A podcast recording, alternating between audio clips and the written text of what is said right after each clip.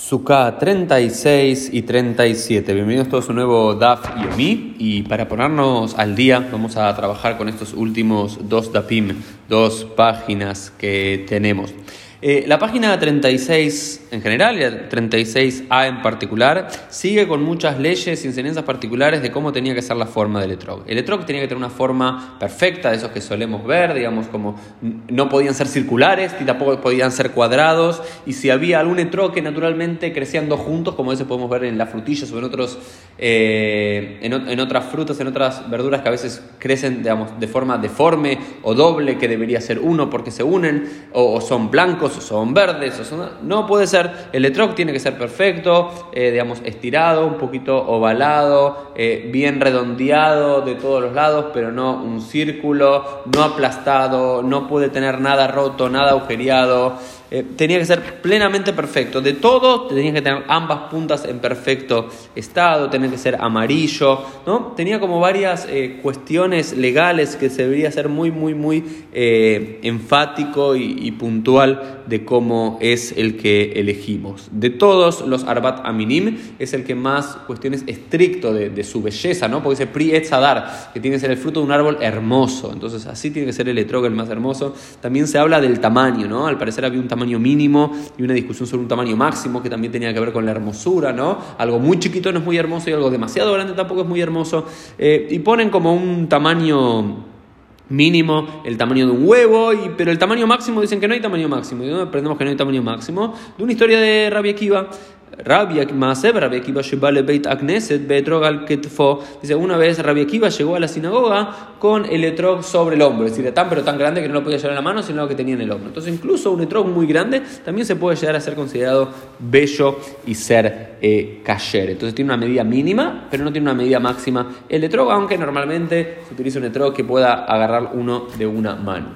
Luego, al final de la página 36b, encontramos una nueva Mishnah que nos vuelve a decir: Ein Ogdin et el abemino, Rabbi Yehuda. Rabbi Yehuda dice que el, el, el, lulav, que tiene que estar firme, recuerdan, las hojas del palma tienen que estar firmes y no se pueden doblar, no puede ser sino agarrado. Y, digamos, eh, atado, sino con una propia eh, hoja del lulav. Es decir, ¿por qué? ¿Cuál es la lógica de Rabbi Yehuda? Porque si no, como Tzarik Eged, y si traemos un, no sé, de otro material para atarlo, no tendríamos arbata mínimo, tendríamos cuatro especies, tendríamos quinta, una quinta especie que sería esto que lo ata. Pero Rabbi Meir, era filo no, Rabbi Meir dice con cualquier elemento de, lana, de lino, de cualquier cosa, se puede atar. E incluso se nos trae una historia de que los ricos de Jerusalén, Mikhail de Jerusalén, lo agarraban con algo de oro. ¿No? Digamos, era para mostrar toda su riqueza y demás, lo ponían de oro, ¿y cómo puede ser esto? Si es un min, no es un min, si lo hacían realmente para sujetar o solamente para embellecer, y si es para embellecer, puede ser de otra especie. Estoy con una discusión ahí en la quemará, pero la discusión más interesante es la siguiente, se dice que eh, la sukkah, besukkah teshbu, esta es la opinión eh, de Rabbi Meir, sukkah el kol dabar de Rabbi Meir,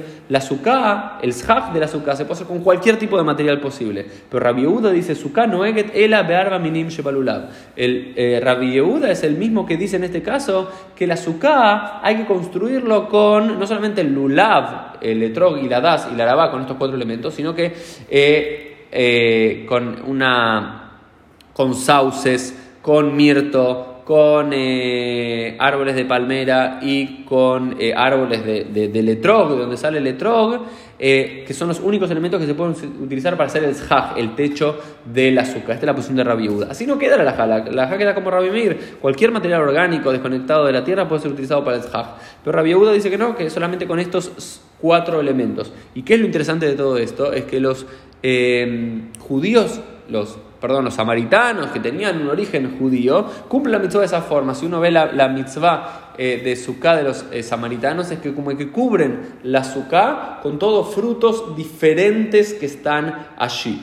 Eh, y esto nos hace entender también la propia Torá, porque cuando el propio Tanaj, porque cuando en el libro de Ezra se nos dice Tseu arbe bio alei zaid, balei shemen, balei adas, balei temarim, balei etz abot, beasusukot kekatub. Dice, vayan a, los montes y traigan eh, ramas de, olivares, eh, de, mirtos, de dátiles, para construir la azúcar. Entonces, al parecer, también en el mundo antiguo existía esta costumbre de hacer la azúcar con eh, estos elementos propios del eh, lulav, pero así no queda la alhaja.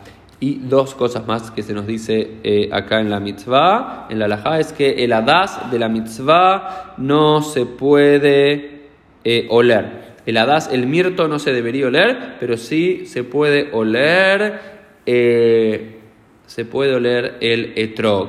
Y lo último que se nos dice es que el lulav vayamin betrog que el lulav junto al hadas y al Arabá tienen que estar sostenidos con la mano derecha y en la mano izquierda tiene que estar el etrog. ¿Y por qué esto es así? Algunos dicen que es porque del lado izquierdo está el corazón y el etrog se conecta con el corazón. No, la Gemara nos dice Maitama, Ana y trata mitzvot, ve ave hada mitzvah. Porque del lado derecho tenemos tres mitzvot, estos tres elementos, y del lado izquierdo uno, y la derecha tiene primacía sobre la, sobre la izquierda. Entonces que la derecha, que es el brazo principal, agarre más eh, mitzvot. Y otra pregunta que se nos hace es ¿por qué cuando hacemos la braja es al netilat ulav? ¿Por qué no hacemos al netilat arbat aminim? O ¿por qué la, mitzvah es sobre el ulav y no sobre los otros elementos? Dice oil vegavu amikulam.